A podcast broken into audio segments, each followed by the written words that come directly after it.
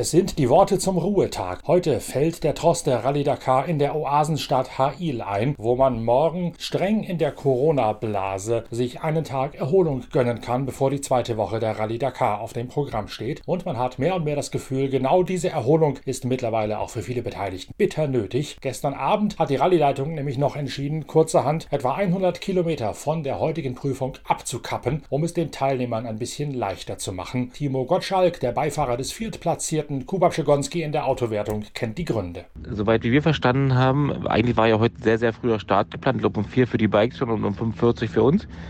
Aber dadurch, dass gestern noch äh, so viele in der Prüfung waren und auch so lange und so spät erst angekommen sind, und es gab auch ein extra Biwak für die, die im, im Dunkeln im, im, Ziel in der Prüfung ankommen. Die sind direkt an der Prüfung äh, im, im, Ziel in einem extra Biwak geblieben, weil da heute Morgen wieder Start ist.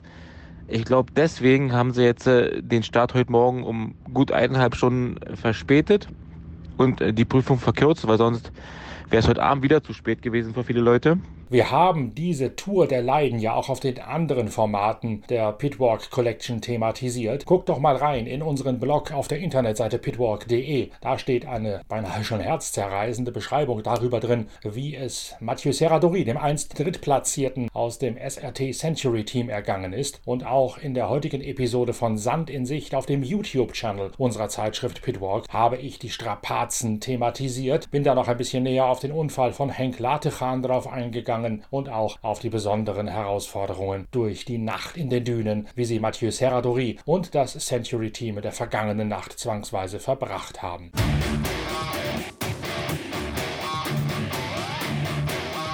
Auch bei den Motorrädern gibt Toby Price, der australische KTM-Pilot, heute unumwunden zu, der, die Kürzung der Etappe hätte ihm gut getan, denn er sei durchaus schon am Ende gewesen seiner Kräfte hinten raus auf einer langen Etappe. Die heutige Prüfung in der Tat sehr lang geprägt von vielen Dünenpassagen, wenig Navigation, aber körperlich für die Biker unglaublich anspruchsvoll. Es gibt einen erneuten Tagessieg von Juan Barreda und Toby Price, der Australier, setzt sich mit Tagesrang 7 in der Gesamtwertung wieder auf Platz 1. Höchste Zeit also wieder wieder live reinzuschalten ins Biwak von KTM zum neuen Spitzenreiter Toby Price.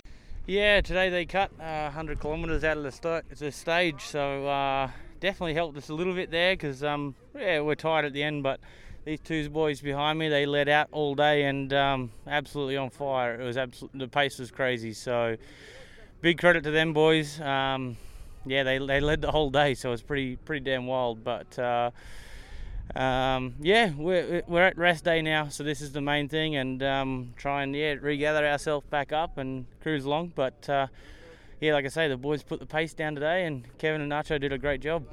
Uh, it's been a mixed bag of everything, really. So it's been up and down everywhere. But um, yeah, look, all in all, uh, we're, we're still in the fight. We're still there in the race. So anything can happen. There's a long way to go, and uh, yeah, we're looking forward to week two already.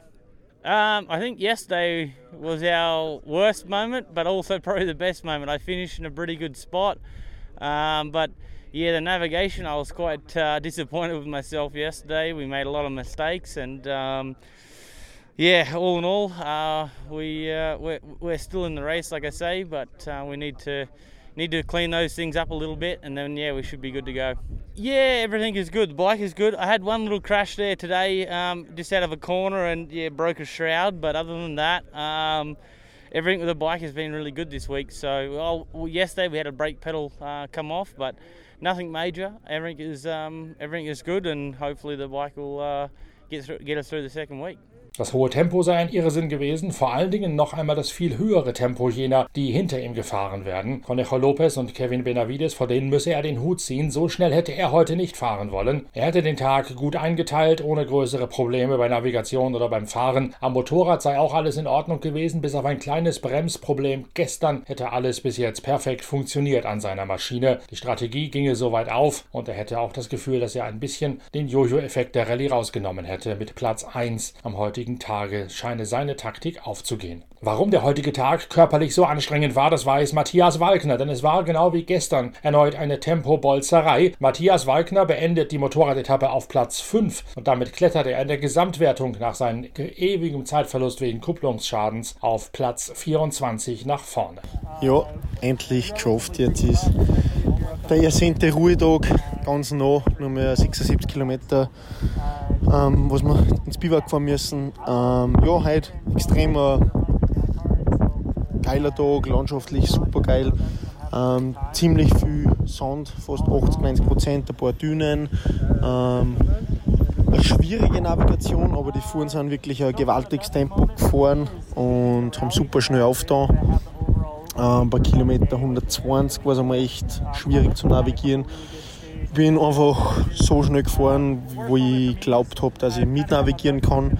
Dann bei Kilometer 150 ungefähr habe ich mit der Ross Branch eingeholt. Ähm, der hat dann drei Minuten zugemacht. War echt überrascht, dass er das geschafft hat, weil vom Gefühl her bin ich echt schnell gefahren, aber wahrscheinlich ist er mir die Spuren nachgefahren, als wieder mitgeschaut hat.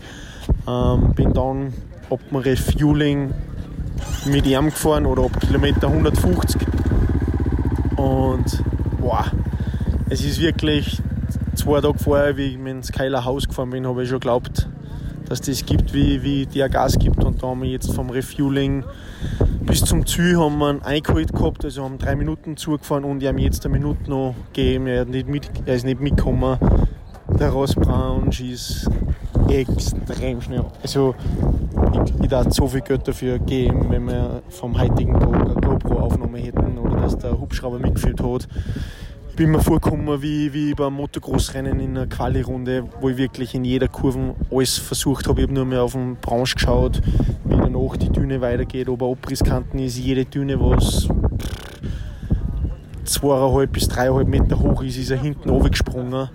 Das Problem war, ich habe immer mitspringen müssen, weil sonst kannst du einfach das Tempo nie und nie mehr mitgehen. Und ich habe gewusst, wenn ich nicht mitgehe mit ihm, dann verliere ich gleich mal zwei, drei Minuten. Jetzt habe ich alle Dünen mit ihm mitspringen müssen. Teilweise sind wir so schnell in die Dünen eingefahren, dass sie uns in der Kompression weggekommen haben und dass wir hinten in steil dann eingelandet haben. Das ist irgendwie ein, ein neuer Ort von, von Dünen zu fahren und boah, es war für mich, entweder bin ich einfach zu alt, bin ich es nicht mehr gewohnt, aber es war die schnellste Etappe, was ich glaube ich jemals irgendwie gefahren bin. Jetzt da zum Schluss die, die sandigen Pisten boah, der ist da so schnell, aber der kommt einfach aus, aus Südafrika und du merkst halt, dass er extrem ein guter Sandfahrer ist, extrem guter Techniker, ist auch ein Motocross-Weltmeisterschaft gefahren. Und es war sehr, sehr technisch zum Fahren, die, diese ganzen Sandpisten. Also da war es jetzt nicht nur mit, mit, mit viel Risiko oder Mut, also da musst du wirklich Motorrad fahren können, das Motorrad mitnehmen, leicht machen, quer andriften über die Düne und also echt äh, geile Etappen. Bin gespannt, ob ein Branche noch irgendwer da fährt. Ähm, weit kann es glaube ich nicht fahren, weil es war echt gewaltig. Bin, war ein super geiler Tag, bin extrem müde und fertig und freue mich jetzt, wenn ich im Biwak bin, was zum Essen kriege und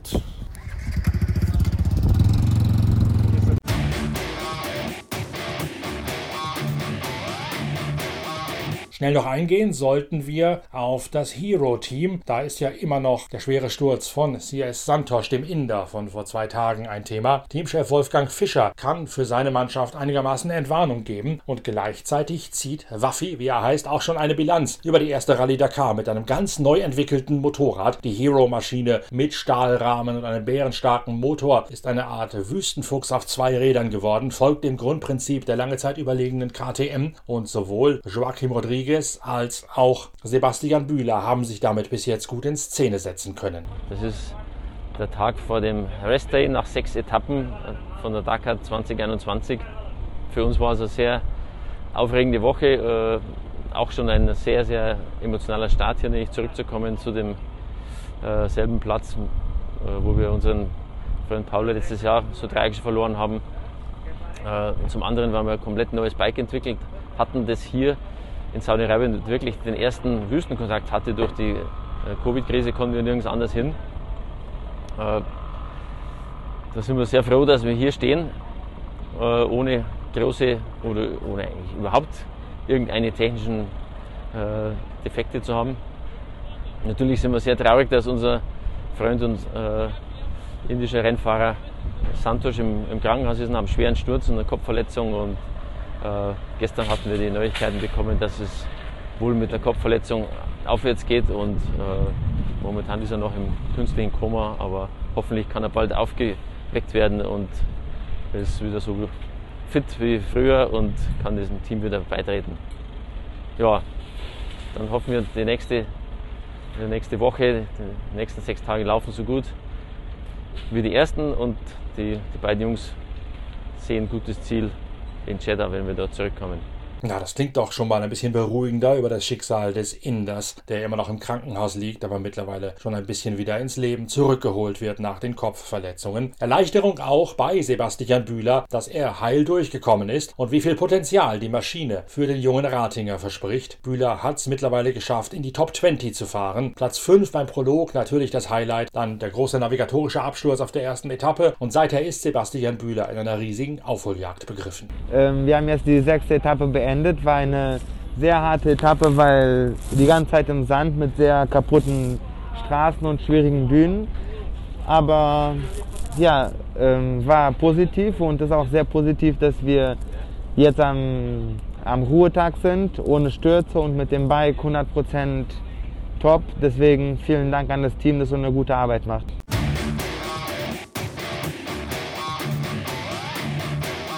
Bei den Autos beendet Carlos Sainz seine Durststrecke und durchschlägt den gordischen Knoten. Der Spanier aus dem Team X-Raid gewinnt die heutige Etappe und führt das maßgeblich darauf zurück, dass weniger Navigationsarbeit zu leisten gewesen sei als bei den letzten beiden Tagen, wo er sich ziemlich ins Schlamassel geritten hätte mit seinem Beifahrer Lucas Cruz. Today the stage was more in the in the sun and sandy track, so not so difficult for navigation really.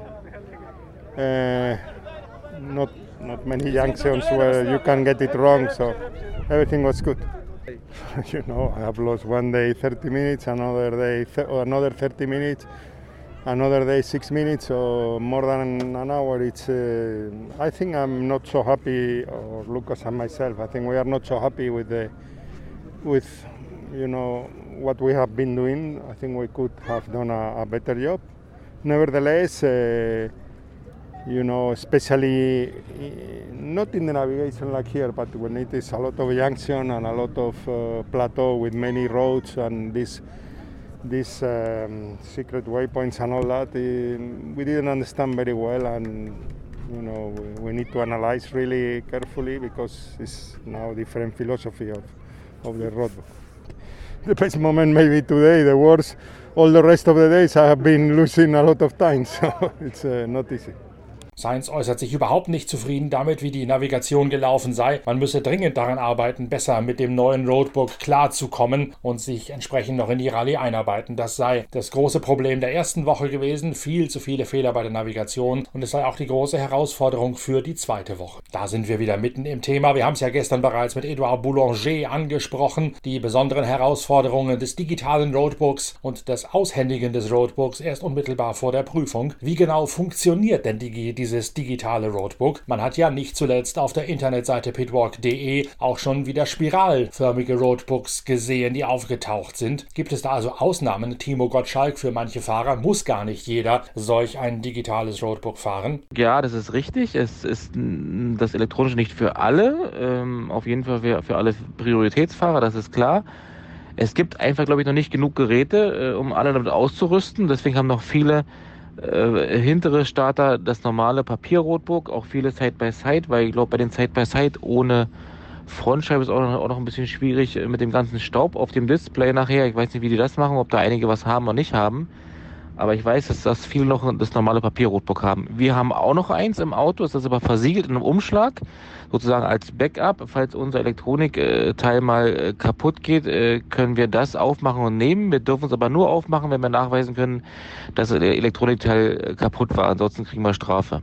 Spannend auch zu beobachten, ob es diese digitalen Versionen dann irgendwann einmal tatsächlich auch für die vielen anderen Marathon-Rallyes geben wird. Denn es gibt ja nicht nur die große Dakar, nicht nur den Marathon-Weltcup, sondern auch viele Veranstaltungen für Amateure, für Abenteurer des Motorsports, wie beispielsweise Berlin-Breslau, wie beispielsweise Veranstaltungen in Nordafrika, wenn sie denn trotz Corona stattfinden dürfen. Da gibt es eine ganze Menge auch Privatfahrer, die jetzt schon durch unsere Podcasts und unsere Berichterstattung auf diese digitalen Roadbooks drauf aufmerksam geworden sind. Die interessiert natürlich vor allen Dingen, was sind das eigentlich für Notebooks? Zum Tablet, das ist eine Entwicklung von ERTF, die schon seit vielen Jahren die ganzen äh, GPS hier machen im Marathonsport. Äh, so wie es für mich aussieht, ist es eine Eigenentwicklung. Ich weiß nicht, ob innen drinnen irgendein Standardgerät äh, verbaut ist, aber von außen äh, sieht das so aus wie eine Eigenentwicklung, äh, also nichts irgendwie, was man kennt aus dem normalen aus dem normalen Mediamarkt oder was.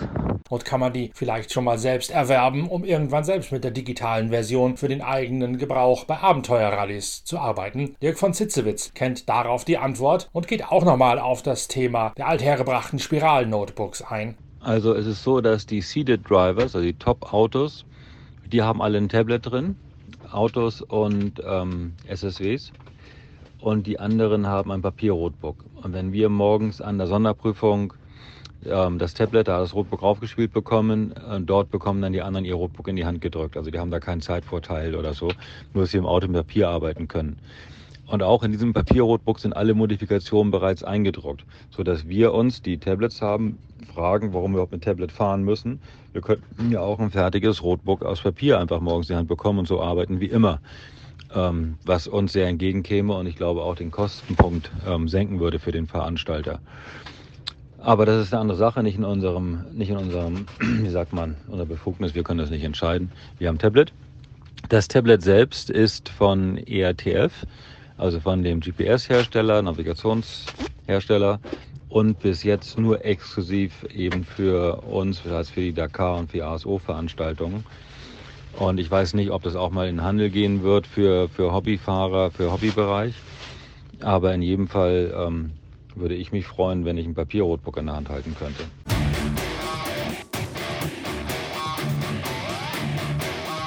Dirk von Sitzewitz ist ein gutes Stichwort, denn dessen Chauffeur Yazid Al-Raji nimmt heute quasi Rache. Der ist jetzt in seinem eigenen Vorgarten in der Region Hail unterwegs, dort wo Yazid Al-Raji aufgewachsen ist und zu Hause ist. Al-Raji schiebt sich heute auf Platz 2 in der Tageswertung. Obwohl man einmal in die falsche Richtung abbiegt, hält Al-Raji den Zeitverlust in Grenzen. Aber trotzdem ist Al-Raji heute hinter Carlos Sainz zufriedener Tageszweiter. Yeah, sure. We plan before start to push today. And we do it well, everything okay. Okay, we lost uh, one place. We take Cape right and the points in the left and uphill and we turn and we come back, but everything well with us. Ah, because we attack maximum. I think we push, we push, really push. Uh, for me, unlucky first week. We broke gearbox and uh, we lost a lot of time, but uh, we still continue to enjoy the race and that's most important. Uh, I think today uh, I win the stage in Heil and I start rally in my life in Heil 2009.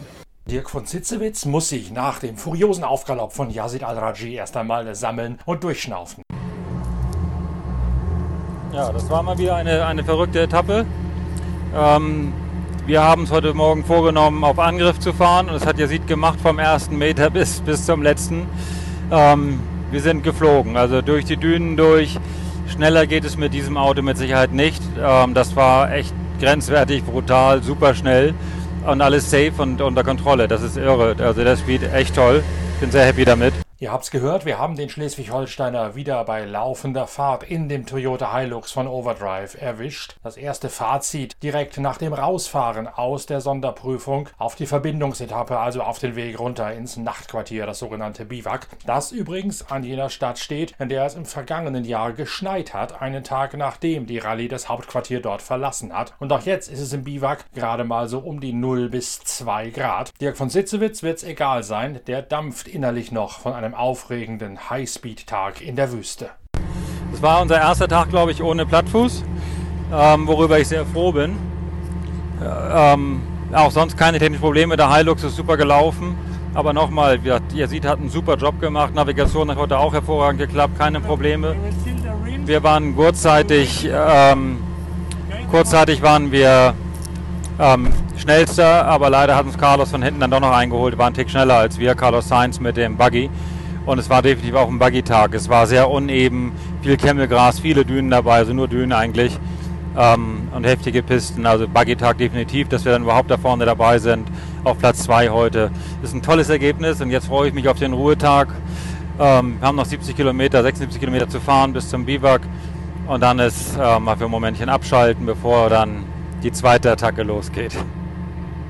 Hinter ihm sein Toyota-Markenkollege Nasser Al-Attiyah, der die Prüfung mit einem schleichenden Plattfuß humpelnd beendet. Entsprechend knurrt Nasser Al-Attiyah, die Reifen seien in diesem Jahr erneut so schlecht wie im vergangenen Jahr. Auch heute hätte er wieder zwei Reifenschäden gehabt. Dass er trotzdem noch auf Platz 2 in der Gesamtwertung liege, sei da umso höher anzurechnen. Yeah, it was a difficult day, you know, but okay, uh, we finished first week of Dakar. We are in uh, second position overall, you know. I am quite happy, you know. Today we have two flat tires. It was not uh, not easy, you know, uh, for us, but okay, uh, we try, you know, to to manage uh, the second week with a clever way, and we try to do our best. Yeah, it will be uh, great to to win this Dakar. Platz 1 in der Gesamtwertung bleibt nach wie vor bei Stefan Peter Ronsell aus dem X-Rate-Team der Familie Quandt aus Trebur in Hessen. Peter Ronsell ist heute viertschnellster. Yeah, uh, if we want to do a point after one week, for sure it's a, it's a good week. Uh, really good week because we did not too much mistake. We saw that the car is, uh, has a really good performance. And if I need to keep a negative point, it's three, two things. Yesterday when we get lost, uh, we turn uh, and the feeling is really bad because you think that you lose uh, 5, 10, uh, 15 minutes. It's not a good feeling. And also the, the, the prologue, the first stage, the small stage, I, I was ready to save.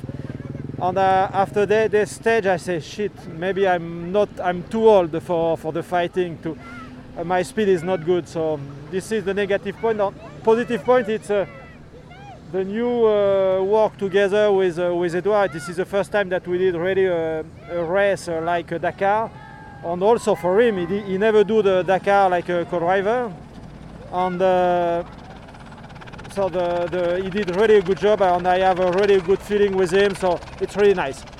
Peter Hansel erwähnt wiederum das Thema Navigation. Edouard Boulanger, seinen neuen Beifahrer, als eines der Erfolgsgeheimnisse bei dieser Rallye. Dafür, dass der zum ersten Mal bei der Rallye als Beifahrer dabei sei, mache er wirklich einen prima Job. Alles laufe, per, laufe perfekt, das Auto und die Navigation. Der Wagen sei offensichtlich schnell genug, um hier aus eigener Kraft siegfähig zu sein. Und die geringe Fehlerquote, vor allen Dingen beim Navigieren, bei der Orientierung, sei maßgeblich dafür verantwortlich, dass er auf Platz 1 liege. Ein bisschen was zu motzen hat er trotzdem. Gestern hätte er sich einmal verfahren und das käme ihm vor, als hätte er eine Ewigkeit verloren, als er wieder zurückfahren musste. Und schon nach dem Prolog, als er ordentlich einen eingeschenkt bekommen hätte, da dachte er, mittlerweile sei er wohl zu alt für diese Rallye und das werde nichts mehr werden. Das hat sich erledigt. Monsieur Dakar ist eben noch nicht Opa Peter Ronsell, liegt auf Platz 1, auch wenn er heute am letzten Tag, vor dem Ruhetag, ein bisschen was von seinem Vorsprung auf Nasser Al-Attiyah eingebüßt hat. Dahinter manifestiert Kubab Schigonski mit Timo Gottschalk als Tagesfünfter seinen vierten Platz in der Gesamtwertung. Er hat sich von seinem Pulk hinter ihm ein bisschen lösen können. Nani Roma und Brian Barakmanath folgen in der Gesamtwertung auf den Plätzen 5 und 6 hinter Pschigonski mit Gottschalk. Heute war eigentlich äh, ein großer Spielplatz im Sandkasten, würde ich mal sagen.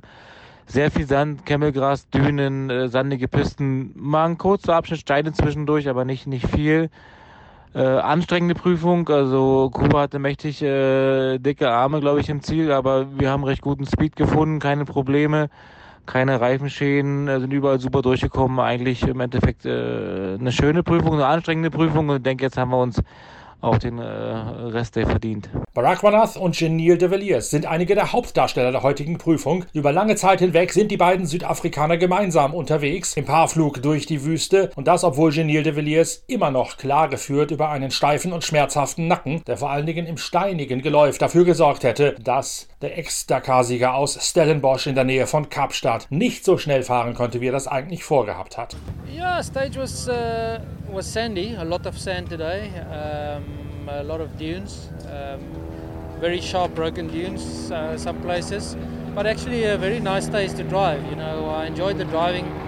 Just um, I, have a, I have a problem with my neck, so uh, it was very difficult in the broken dunes to really push at uh, the speed I should be going. But um, anyway, you know, we tried to keep a good pace. Um, we had uh, two punctures, unfortunately, and um, you know then Stefan came past us, but you know he was really going going fast.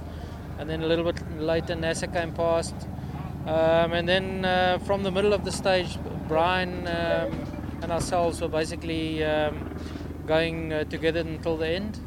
Um, yeah, and Yazid also came past me, but incredible speed. So I don't know if I was Dazu staunte er auch über das immense Tempo, das sowohl Nasser Al-Attiyah und erst recht Yazid Al-Raji an den Tag gelegt haben, als beide an ihm vorbeigestürmt seien. Während er mit Barak Vanath beschäftigt war, preschten Al-Raji und Al-Attiyah, die beiden Araber, im Tiefflug an ihm vorbei und de Villiers gibt zu, so schnell hätte er wahrscheinlich selbst dann nicht fahren können, wenn sein Nacken nicht wehgetan hätte. Die fortwährenden Reifenschäden im Lager der Allradler treiben auch Toyota-Teamchef Glyn Hall die Sorgenfalten ins Gesicht. Das kennt ihr schon, denn der hat das ja in unserer Pitcast-Reihe Daily Dakar schon im Vorschau-Podcast ausgiebig thematisiert. Jetzt habe ich ihn nochmal schnell nachgefragt, ob er denn jetzt mit den neuen oder alten Reifen unterwegs ist, also mit der härteren oder der weicheren Flanke. Und er sagt als Antwort, insgesamt hätte Nasser Al-Attiyah neun Reifenschäden gehabt im Verlaufe der bisherigen Woche. Genil de Villiers ein paar weniger. Man hätte beide Reifenvarianten versucht. Von den meisten Reifenschäden wisse man nicht, wo sie herkommen. Nur ein einziger sei tatsächlich auf einen gefühlten und mitbekommenen Steinschlag zurückzuführen gewesen. Heute seien es Reifenschäden im Sand gewesen, nicht von Steinschnitten verursacht. Es gäbe also in der Tat kaum einen Unterschied zwischen dem neuen und dem alten Reifen von der BF Goodrich. Das Ganze sei eine Lotterie, ob man einen Reifenschaden, gar keinen, zwei oder drei auf einer Prüfung hätte. Und diese Lotterie sei auch ein Grund zur Sorge für den weiteren Verlauf der Rallye. Hi Norbert. Yes, we're on um, BFG Michelin. So it's uh, Michelin tires, but just branded as BFG, made in the States. Um, today we had two punctures each for NASA, and it was a mainly sand stage with a short rocky section. But we didn't get the punctures in the rocks. They were actually uh, today was kind of impact punctures in the sand. So this was last year's tyre we were using. We've tried the new one and last year's during the last nine days. Sorry, four days. Janil's had nine punctures to date, of which one was, um, you know, a known rock that he hit. NASA slightly less, but uh, there's no real difference that we can tell between the new and the old in terms of puncture resistance. So, um, yeah, it's uh, a, a little bit of a lottery for us in terms of whether we have three punctures in the stage two or one or none. It just varies from day to day. So uh, today, uh, Shamir had only one puncture, let's say Janil two, and uh, NASA two. So uh, yeah, we're a bit concerned about it.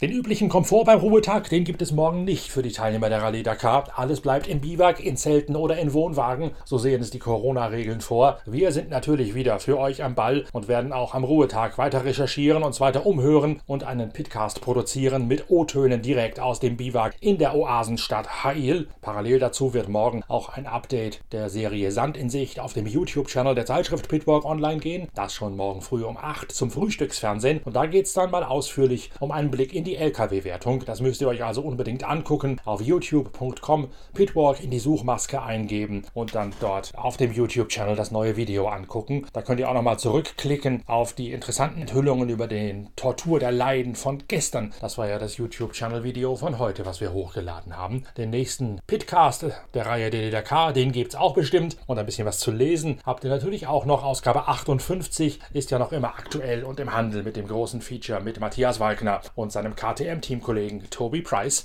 Wir hören uns also morgen Abend wieder, sehen uns vielleicht schon zum Frühstücksfernsehen auf dem YouTube-Channel der Zeitschrift Pitwalk. Bis dahin, tschüss, danke fürs Reinhören, euer Norbert Okenga.